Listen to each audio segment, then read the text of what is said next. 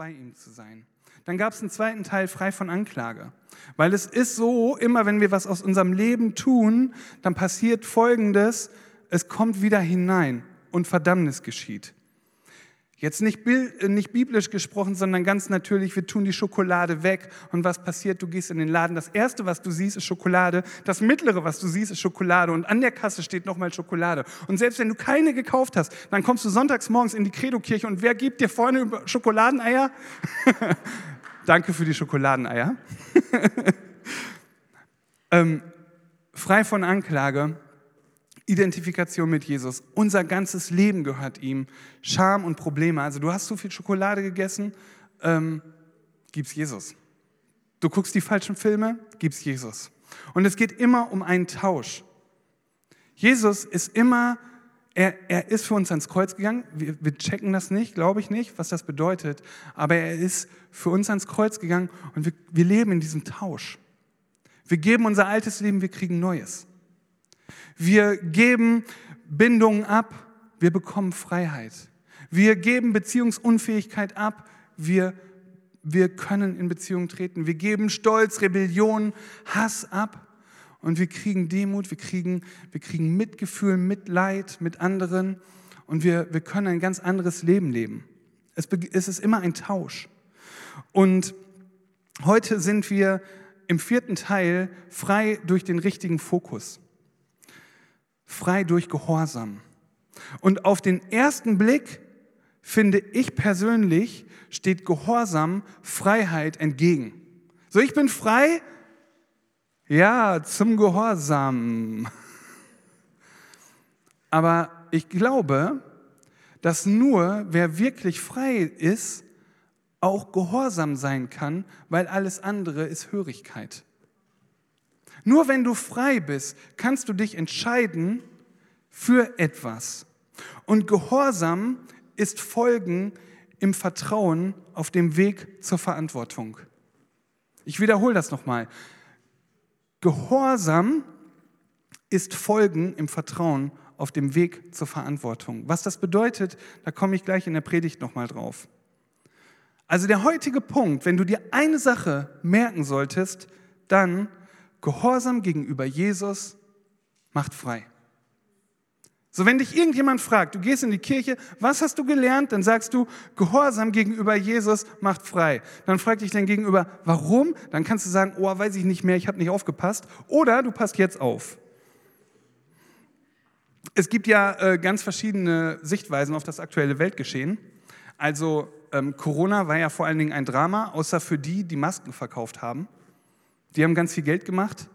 Ähm, Krieg ist ein Drama, aber nicht für die, die Panzer verkaufen. Und ähm, Angst ist vor allen Dingen ein Drama, aber nicht für die, die herrschen und keine Angst haben. So, wir haben eine, eine mega komplexe Situation um uns herum. Ich glaube, das war schon immer so. Ähm, nur jede Generation denkt, sie erlebt gerade das Schlimmste.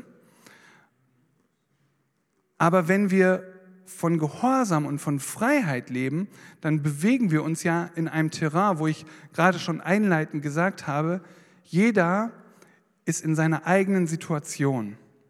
Und ich wünsche mir, dass du es schaffst, heute für deine Lebenssituation einfach zusammen mit Jesus zu sagen, hey, was bedeutet heute Morgen dieses Wort, Gehorsam bringt Freiheit für mich persönlich? Weil ich kann zwar vor ganz vielen Leuten sprechen, aber Jesus und der Heilige Geist spricht ganz persönlich zu dir. Und in dieser ganz komplexen Situation, da ist es völlig normal, finde ich, dass man sich Sorgen macht. Also, ich kenne das ganz gut aus meinem Leben, dass man sich Sorgen macht. Ähm, vielleicht kennst du das auch. Vielleicht ist dir schon mal so gegangen, dass du auf dein Konto geguckt hast und am Ende vom Geld war noch richtig viel Monat übrig. Das ist so ein Moment, da kann man sich schon mal Sorgen machen. Ähm, du überlegst dir dann, ja, den Kohleausstieg, den habe ich mir irgendwie anders vorgestellt. Die Kohle ist weg. ähm, was haben die genau gemeint? ja, ich wähle auch grün, aber nur den 100-Euro-Schein. So, heute nicht. Ähm, Ein Freund von mir hat gesagt, er hat mit den aktuellen Spritpreisen gar kein Problem, weil er tankt eh immer nur für 20 Euro. Er hat jetzt gerade das Problem, die letzten 100 Meter muss er immer mit einem Kanister laufen. Ähm, vielleicht kennst du diese Situation, du stehst an der Kasse und deine Karte funktioniert nicht mehr und es ist nicht auf einen technischen Defekt zurückzuführen, sondern es gibt kein Geld mehr. Und dann denkst du dir, oh Mist, ich muss unbedingt jemanden anrufen, der Geld hat. Nur dummerweise funktioniert dein Handy auch nicht mehr. Dann kommst du nach Hause und denkst, naja, voll gut, ich kann ja noch schreiben, guckst in deinen Briefkasten und es gibt anlassbezogene Post von deinem Energieanbieter aus dem Hauptquartier. Ich weiß nicht, ich habe das schon mal erlebt, das ist voll doof. Das macht Sorge. Und auf einmal hat man Angst. Und ähm, dann ist das ja alles gar kein Problem, bis man Kinder hat. Und auf einmal denkt man so, oh, Kinder. Oh, Konto, Kinder, fing beides mit K an. Ähm, Jesus sagt in Matthäus 6, Vers 25, und die Bibel ist so einfach, so einfach. Matthäus 6, Vers 25. Darum sage ich euch, sorgt euch nicht um euer Leben, was ihr essen und was ihr trinken sollt, noch um euren Leib, was ihr anziehen sollt. Ist das, nicht, ist das Leben nicht mehr als Speise und der Leib nicht mehr als Kleidung? Seht die Vögel des Himmels an, sie säen nicht und ernten nicht, sie sammeln auch nicht in Scheunen, und euer himmlischer Vater ernährt sie doch. Seid ihr nicht viel mehr wert als sie? Ich möchte dir das heute Morgen zusprechen. Du bist viel mehr wert als ein Vogel. Du bist viel mehr wert. Warum? Weil Gott dir einen Wert gegeben hat. Gott ernährt sie. Und wenn du mehr wert bist als ein Vogel und ein Vogel was zu essen hat, er ernährt dich auch. Wer aber von euch kann durch sein Sorgen zu seiner Lebenslänge eine einzige Elle hinzusetzen? Also wer kann sein Leben oder seine Lebensgröße, kann man sich über die Übersetzung streiten, wer, wer kann machen, dass er durch Sorgen 2,15 Meter groß wird, wenn er 1,80 ist? Oder wer kann machen, dass er 80 Jahre alt wird durch Sorgen, wenn er 50 ist? Niemand. Also warum sorgt ihr euch um Kleidung? Betrachtet die Lilien des Feldes, wie sie wachsen. Sie mühen sich nicht und sie spinnen nicht. Ich sage euch aber, dass auch Salomo in all seiner Herrlichkeit nicht gekleidet gewesen ist wie eine von ihnen. Und der hatte viel. Also der hatte richtig viel. Der hatte Gold und, und viel. Der hatte sogar tausend Frauen. Auch viel Drama. Wenn nun Gott das Gras des Feldes, das heute steht und morgen in den Ofen geworden wird, geworfen wird, so kleidet, wird er das nicht viel mehr euch tun, ihr Kleingläubigen? Ist das nicht frech? Jesus sagt, ihr seid kleingläubig. Ihr macht euch Sorgen. Leute, was ist mit eurem Glauben los? Ihr habt Probleme. Was ist mit euch los, Leute? Und das sagt er in einer Situation, wo es nicht Kick den Textildiscount gab, da gab es nichts teilweise. Und wenn du nichts hattest, dann hattest du genau nichts. Und in dieser Situation sagt, ey, easy, mach dir keine Sorgen. Sorg dich einfach nicht. Darum sollt ihr nicht sagen, was werden wir essen oder was werden wir trinken? Womit werden wir uns kleiden? Denn nach all diesen Dingen trachten die Menschen, die Gott nicht kennen. Aber euer himmlischer Vater weiß, dass ihr dies alles benötigt. Und auch da heute Morgen möchte ich dir sagen, Gott weiß, was du brauchst. Gott weiß, was du brauchst. Und wenn es noch so tief in deinem Herzen ist, Gott weiß, was du brauchst. Trachtet Vielmehr zuerst nach dem Reich Gottes und nach seiner Gerechtigkeit, so wird euch dies alles hinzugefügt werden. Gott weiß, dass du am Ende bist? Ja, weiß er. Oh, Selfcare sagt, wenn ich am Ende bin, dann muss ich die Füße hochlegen. Außerdem habe ich das auch in der Predigt gehört. Ja, das kann mal sein. Und ein gesunder Lebensstil ist auch ein ausgewogener Lebensstil. Aber wenn die Füße schon einschlafen, weil sie so weit oben liegen und Selfcare dann immer noch sagt, chill mal hart, dann möchte ich mit dem Wort kommen, was heute Morgen im Vorgebet war. Wach auf. Wach einfach auf. Gott hat einen Plan mit dir. Und wisst ihr, an so einem Morgen, da reichen fünf Brote, zwei Fische. Ihr kennt das Gleichnis.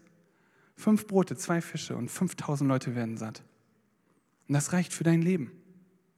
Wir brauchen mehr. Ja, wir brauchen mehr. Da sind 5000 Leute in dir drin, die Hunger haben. Da sind 5000 Sorgen. Ja, wir brauchen mehr. Und Gott sagt, Nils, es tut mir leid, aber meine Antwort für die 5000 Leute sind nicht 5000 Döner, sondern meine Antwort sind fünf Brote und zwei Fische. Das reicht.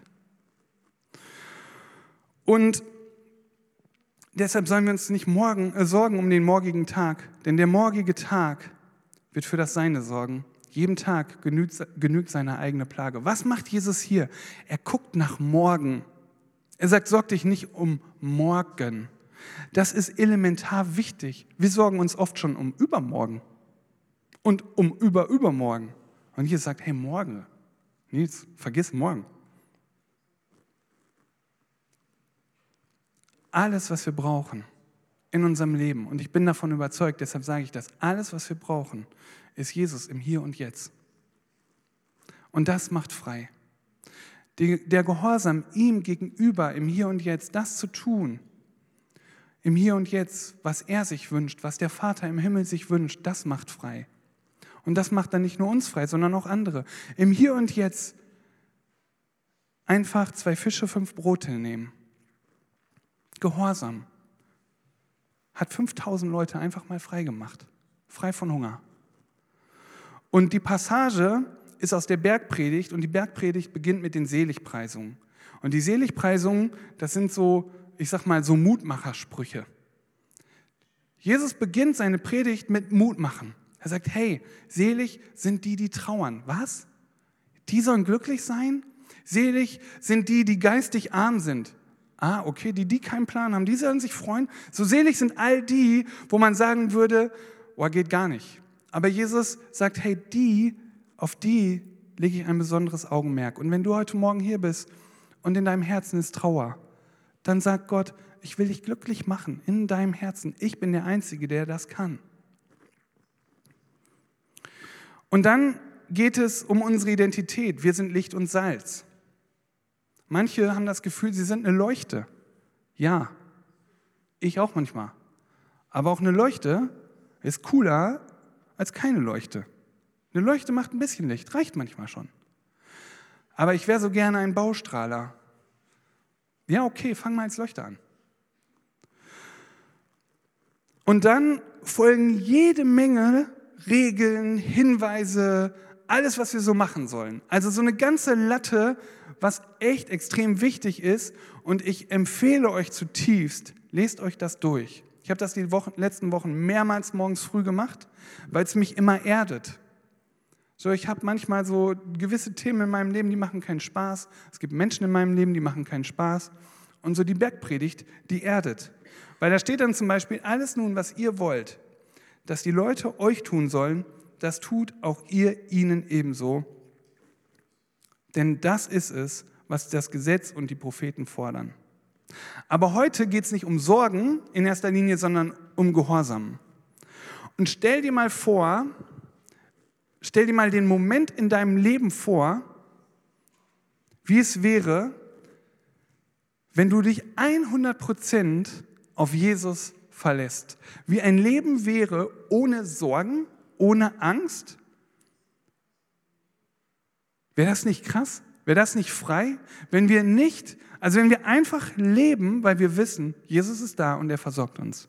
Jesus ist da und wenn er sagt, mach mal diesen oder jenen Schritt, dann wird das schon klappen. Was für ein Leben würden wir leben, ihr Lieben?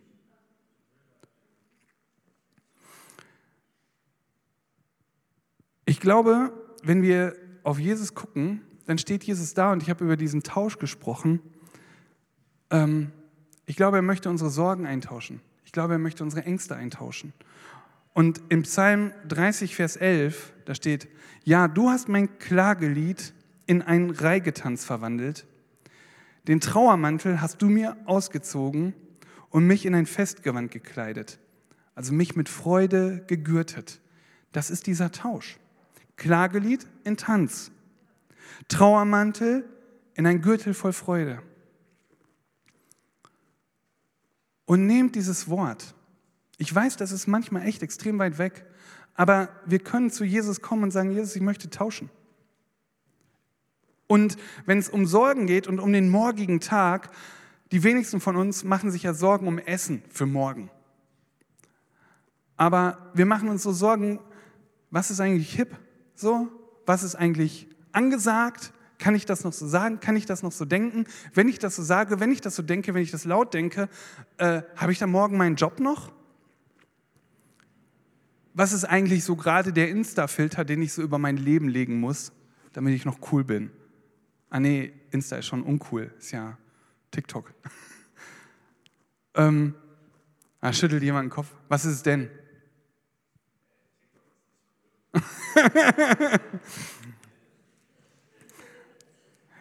ich glaube, wir haben kein Wissensproblem, sondern wir haben ein Umsetzungsproblem, ihr Lieben. Weil ich sage euch ja nichts Neues. Und ich glaube nicht, dass wir das Evangelium verstehen müssen oder es vollständig begreifen werden. Ich glaube das nicht. Ich glaube nicht, dass wir checken, was es bedeutet, was Jesus vor 2000 Jahren gemacht hat. Und ich glaube auch nicht, dass wir es wirklich ergreifen, was es bedeutet, den Himmel zu verlassen, auf die Erde zu gehen, das Leben zu geben, einmal durch das tiefste Tal zu gehen, ähm, um dann wieder ins Leben zu kommen. Aber wenn nur ein Funke von dem in unser Herz fällt, nur ein Funke vom Evangelium, nur ein Funke von dem, was Jesus für uns getan hat, wenn wir nur ein bisschen anfangen zu glauben, dass Jesus wirklich gelebt hat, dass Jesus wirklich diesen Schritt gemacht hat von einem liebenden Vater auf diese Erde, um hier Freiheit zu schenken, um hier Frieden zu schenken, um hier Liebe möglich zu machen, dann glaube ich, dann glaube ich, dass wir anfangen werden zu brennen mit einem Funken. Und immer da, wo wir anfangen zu brennen, da ist es so, wir hatten das auch in, dem ersten Teil der Predigt, da gibt es einen Feind. Wir nennen den manchmal Feind, manche nennen ihn Teufel, manche nennen ihn Satan, wie auch immer. Es gibt jemanden, es gibt eine Instanz, die will das wegmachen. Die will das Feuer auslöschen. Und Jesus sagt in seinem Wort, in Matthäus 7, Vers 24, jeder nun, der diese meine Worte hört und sie tut, den will ich mit einem klugen Mann vergleichen, der sein Haus auf den Felsen baute. Als nun der Platzregen fiel und die Wasserströme kamen und die Winde stürmten und an dieses Haus stießen, fiel es nicht, denn es war auf den Felsen gegründet. Und jeder, der diese meine Worte hört und sie nicht tut, wird einem törichten Mann gleich sein, der sein Haus auf dem Sand baute. Als nun der Platzregen fiel und die Wasserströme kamen und die Winde, stürm, Winde stürmten und an dieses Haus stießen, da stürzte es ein und sein Einsturz war gewaltig. Und es geschah, als Jesus diese Worte beendet hatte, die Bergpredigt, da erstaunte die Volksmenge über seine Lehre, denn er lehrte sie nicht wie einer, äh, denn er lehrte sie wie einer, der Vollmacht hatte und nicht wie die Schriftgelehrten.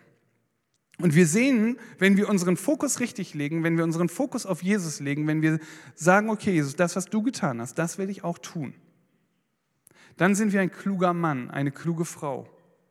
Und das ist der Moment, wo ich glaube, wenn wir anfangen, das zu tun, wo nicht Wasser auf das Feuer kommt, sondern wo der Wind Gottes hineinkommt und wir anfangen zu brennen. Ich glaube, ihr Lieben, wir können lange warten, dass wir brennen, wenn wir nicht anfangen zu gehen. Und was wäre möglich, wenn wir als Kirche brennen? Was wäre möglich, wenn wir als Kirche gehorsam wären? Und bei mir hat das im Kindergarten angefangen und ihr kennt das auch. Man ist so ein Kleinkind und da gibt es im Kindergarten ein Kind, das ist anders als die anderen. Und dann ist man Jugendlicher und da gibt es einen Jugendlicher und der ist anders als die anderen. Und dann gibt es einen jungen Erwachsenen und dieser junge Erwachsene ist anders als die anderen. Und dann gibt es Erwachsene, ist, die sind anders als die anderen. Und ich habe in meinem Seniorenheim gearbeitet. Auch da gibt es Leute, die sind anders als die anderen und mit denen will man nichts zu tun haben. Auf keinen Fall. Die sind komisch. Hässlich, stinken, andere Nationalität, andere Sprache, total die komischen Leute. Lieber nicht. Das hört nie auf im Leben. Das hört einfach nie auf.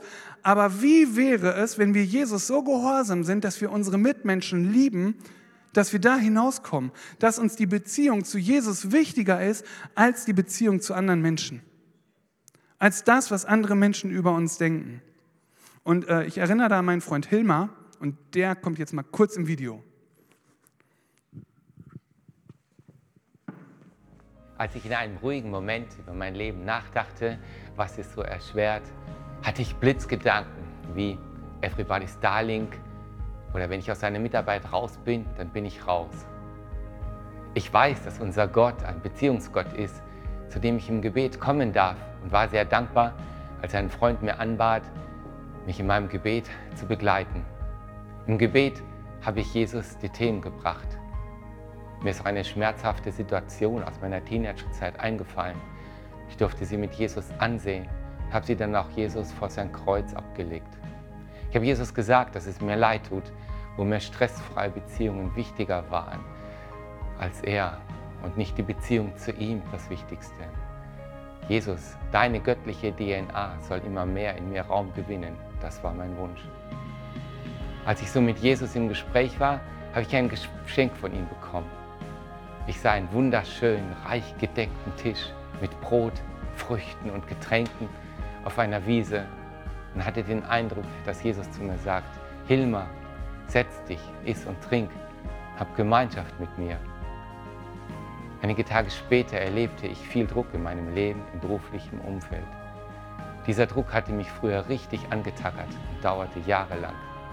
Jetzt erlebte ich, wie ich den Stress mit Frieden und Gelassenheit ertragen konnte. Und der Sturm legte sich zu meinem Erstaunen nach einigen Tagen. Wenn mich heute noch ähnliche Situationen, Gedanken stressen, habe ich sofort das Bild mit dem reich gedeckten Tisch und noch einige Bibelverse parat, wo ich mein Vertrauen auf Jesus werfe und erlebe, dass er mir immer wieder hilft, ein Leben in Freiheit zu führen. Applaus für Hilmar. Hilmar hat Kompromisse in der Beziehung zu Jesus gemacht. Also er hat sich Sorgen gemacht. Mehr Sorgen gemacht, als Gott vertraut. Aber durch das Vertrauen auf Jesus ist Stress und Sorge aus seinem Leben gegangen. Und bildlich kann man das so ausdrücken, er es eingetauscht am Kreuz. Und das, was dann passiert ist, ähm, das ist immer so. Er es eingetauscht und dann kamen erstmal die Probleme. Ich gehe mal ganz kurz noch auf eine Geschichte in der Bibel ein und das ist Petrus auf dem See. Kennt jemand diese Geschichte nicht? Okay, kurzer Abriss. Die Jünger sind auf dem Boot, Sturm, auf einmal kommt ein Gespenst. Denken sie. Und ihr kennt das in eurem Leben, da baut sich eine Drohkulisse auf wie so ein Gespenst. Und ihr denkt so, was ist los? Und dann kommt Jesus.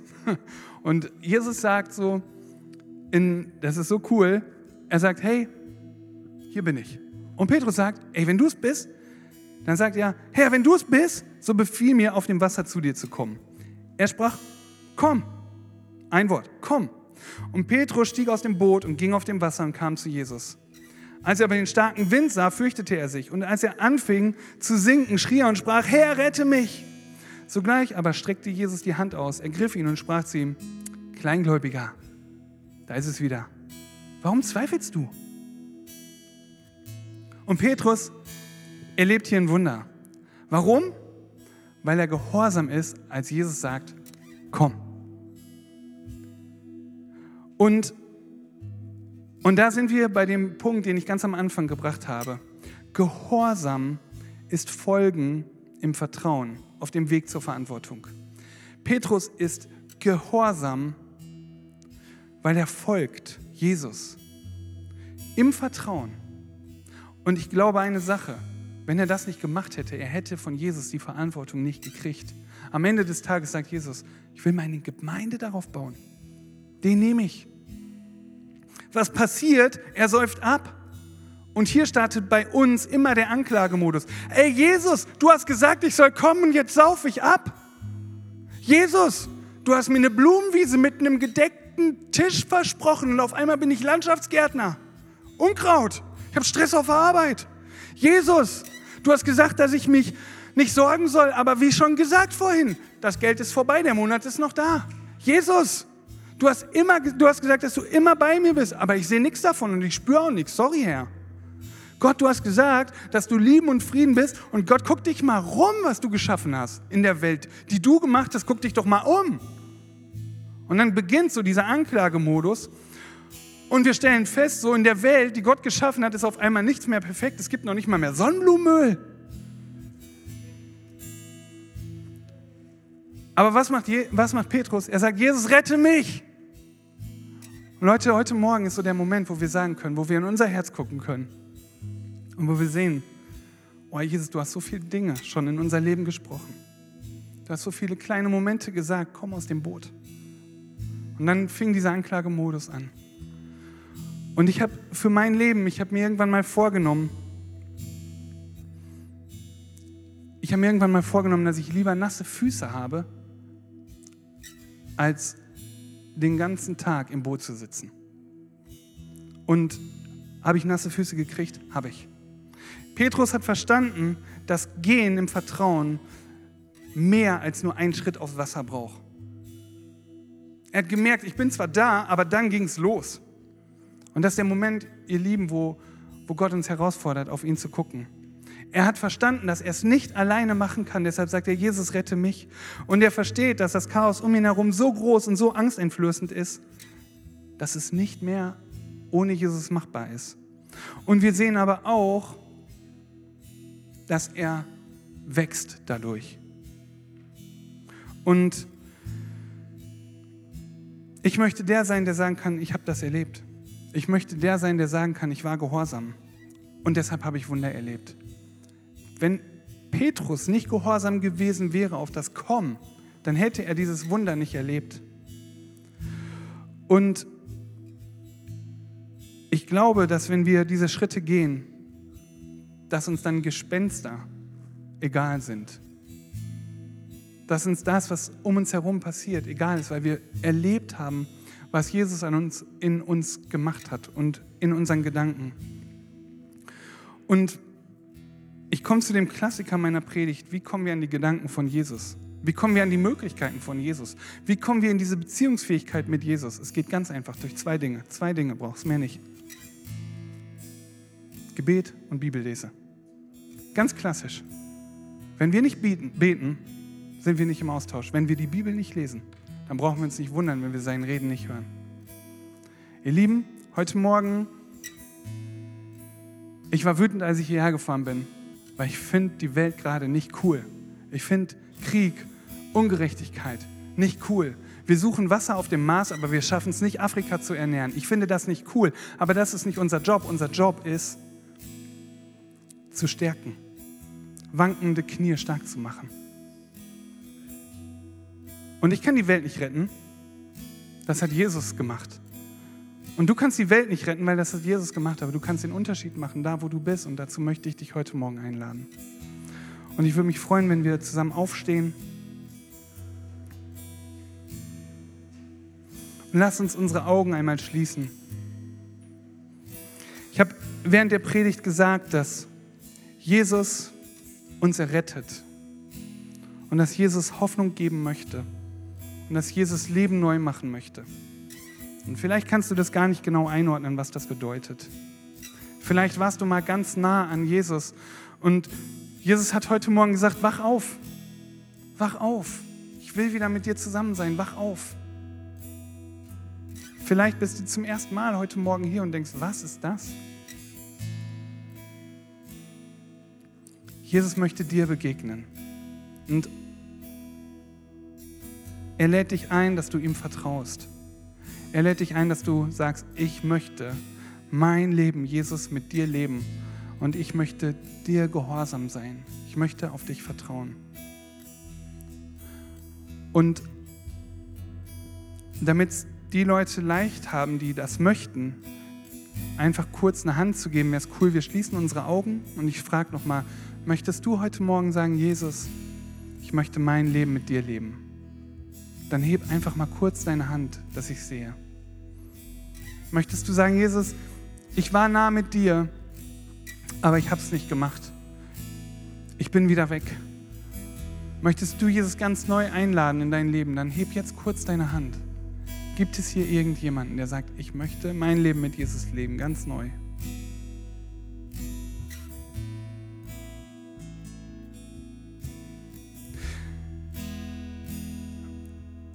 Ich habe keine Hand gesehen, aber das macht nichts. Vielleicht sagst du das trotzdem. Und dann lass uns doch zusammen mit allen anderen folgendes Gebet beten, was an die Wand geschmissen wird. Wir beten es alle zusammen und wir beten es laut. Jesus, ich weiß, dass du mich liebst. Es gibt nichts, was ich tun könnte, damit du mich mehr liebst. Und durch nichts, was ich tue, würdest du mich weniger lieben. Du bist für mich gestorben und auferstanden. Ich glaube an dich. Du bist mein Gott, mein Retter und mein Herr. Bitte schenke mir die Vergebung meiner Schuld.